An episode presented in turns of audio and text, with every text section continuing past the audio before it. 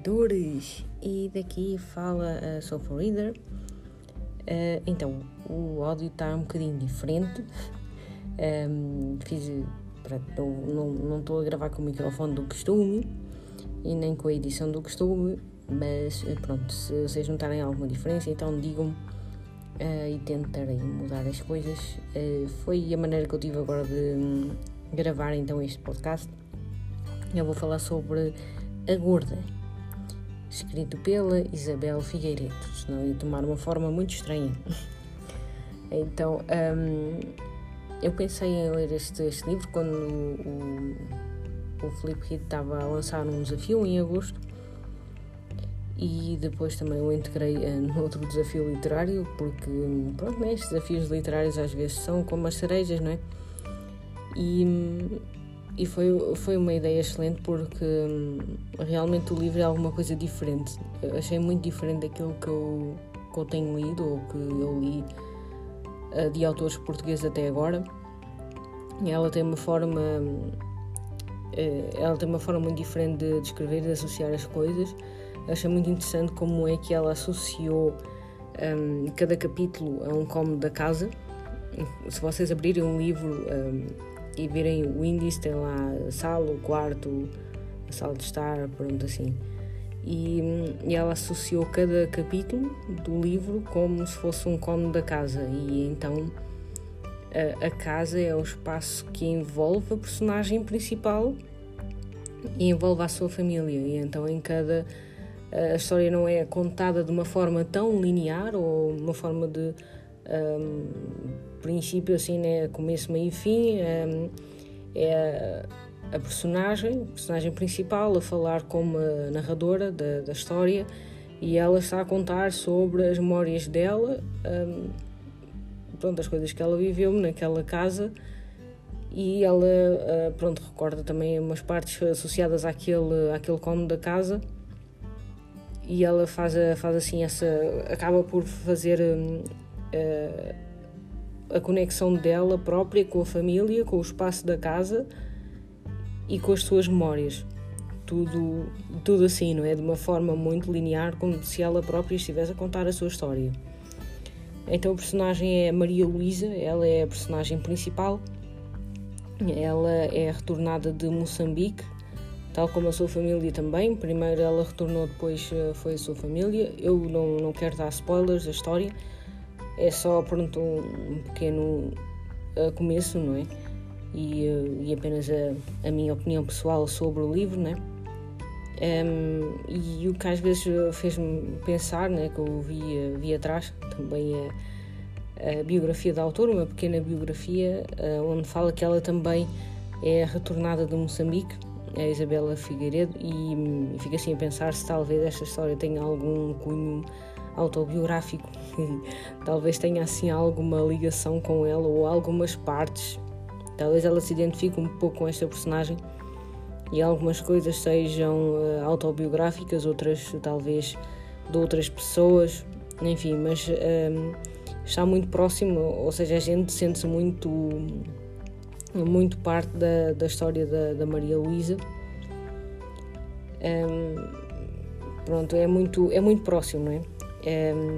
Então ela na sua, na sua adolescência, ou talvez, pronto, né, se calhar talvez seja o normal da adolescência, é que ela acabou por uh, voltar de Moçambique para Portugal na sua fase de adolescência e, um, ela tinha talvez uma falta de maturidade, talvez aquele um, egoísmo de, de, adolescente, não é? Um, mas eh, pronto, isso talvez seja normal, não é? Porque é uma, é uma criança, pronto, adolescente, que está a, a modificar-se, que está em transformação, que uh, pronto, não é? Está a crescer e então nós vemos alguma falta de maturidade uh, em relação à sua vida, em relação à maneira como ela vê as suas coisas, em relação à maneira como ela vê os outros. O que é muito estranho é que ela leva essa falta de maturidade um, para hum, a sua fase de faculdade, né?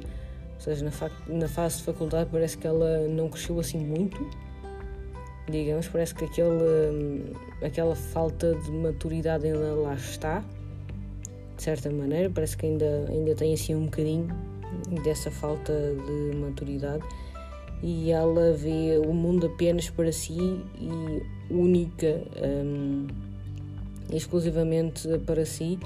No entanto, ela tem um altruísmo muito estranho.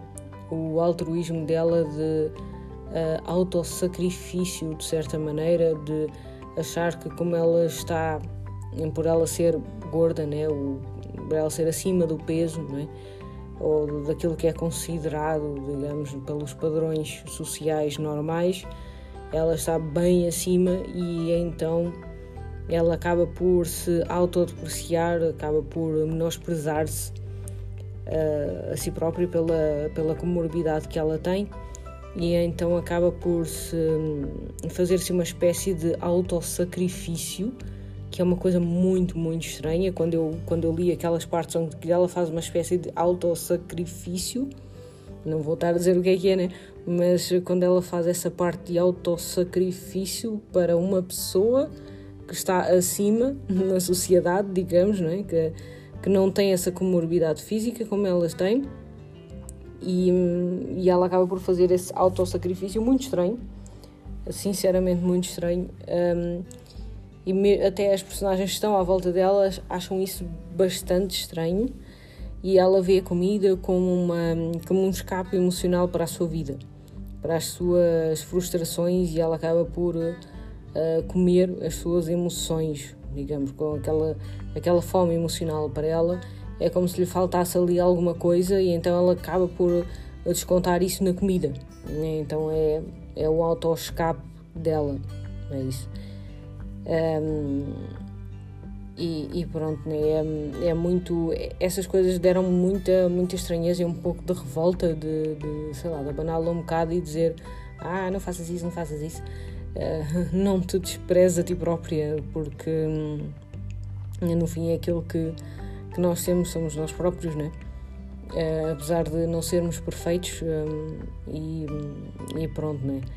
E apesar de realmente como no caso dela um, da família estar constantemente uh, com toda aquela pressão estética eu acho que é acho que é uma coisa que todas nós mulheres uh, homens também hoje em dia mas acho que uh, pronto nos tempos que ela está aqui a falar de anos 60 70 e pronto há muitos anos atrás claro, nós mulheres mesmo hoje em dia acabamos por levar um pouco mais de pressão estética, mas hoje em dia já é quase igual de, de pressão estética também. Um, mas acho que nestes anos 60, 70 havia muita, um, mesmo né, 80, 90, uh, 2000, acabámos por ter muita pressão estética. E acho que agora, não sei, agora para aí, a partir do sei lá, 2018, 2020 começou a, abrandar um bocado, as marcas começaram a fazer a fazer roupas mais hum, pronto, não é? Digamos, aumentar um pouco a abrangência dos tamanhos que têm disponíveis nas lojas. Um, pronto, e se vocês também são crianças dos anos 90, eu, eu nasci em 87, então 90 eu era uma criança. A minha adolescência foi nos anos 2000, dentro, uh, pronto, né, com a Britney Spears e, e toda essa calça de cintura baixa que não devia voltar. e enfim, muita, muita gente também nasceu uh, nessa, nessa época e foi também adolescente nessa época e foi realmente um pouco um, complicado. Eu lembro-me que era, que era muito complicado quando eu era adolescente para encontrar roupa ah, porque eu também era um bocadito acima do peso e, e se calhar algumas pessoas que nem eram assim tão acima do peso também lhes era difícil encontrar roupa uh, mas pronto, não é? e hoje em dia a coisa é muito mais acessível e eu realmente acho, sinto muito grata que, que hoje em dia os adolescentes não têm, têm outras lutas, não é claro, mas pelo menos não têm que levar com aquela luta que a gente levava uh, de não encontrar absolutamente nada ou não encontrar quase nada nas lojas. E então ela, ela sentia-se um bocado à parte da sociedade e ela sentia-se bastante menosprezada e isso afetava ela de uma.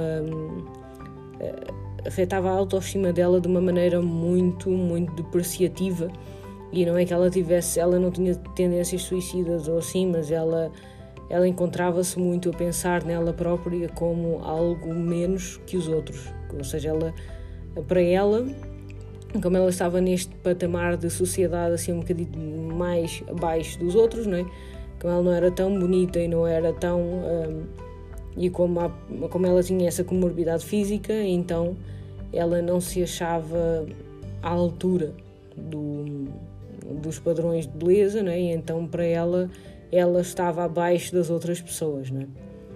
Um, e pronto, era, era assim alguma uma relação com ela própria bastante estranha.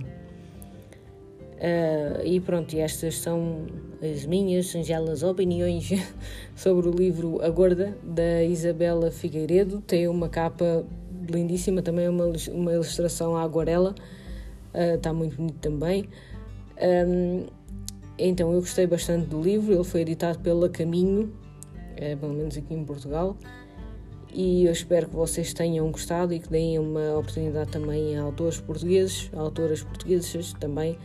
Uh, espero que vocês leiam também e que se sintam também curiosos. Acho que este livro devia de merecer um bocadinho mais de uh, um bocadinho mais de leituras e talvez um bocadinho mais de uh, publicidade. Acho eu. acho que ainda não foi assim muito, porque a escrita é muito boa e acho que ele não não está, ah, não foi devidamente publicitado ou talvez não tenha sido muito publicitado por nós, uh, pessoas que gostam de fazer uh, opiniões. Então, um, e esta é a minha opinião, espero que vocês tenham gostado e tchauzinho!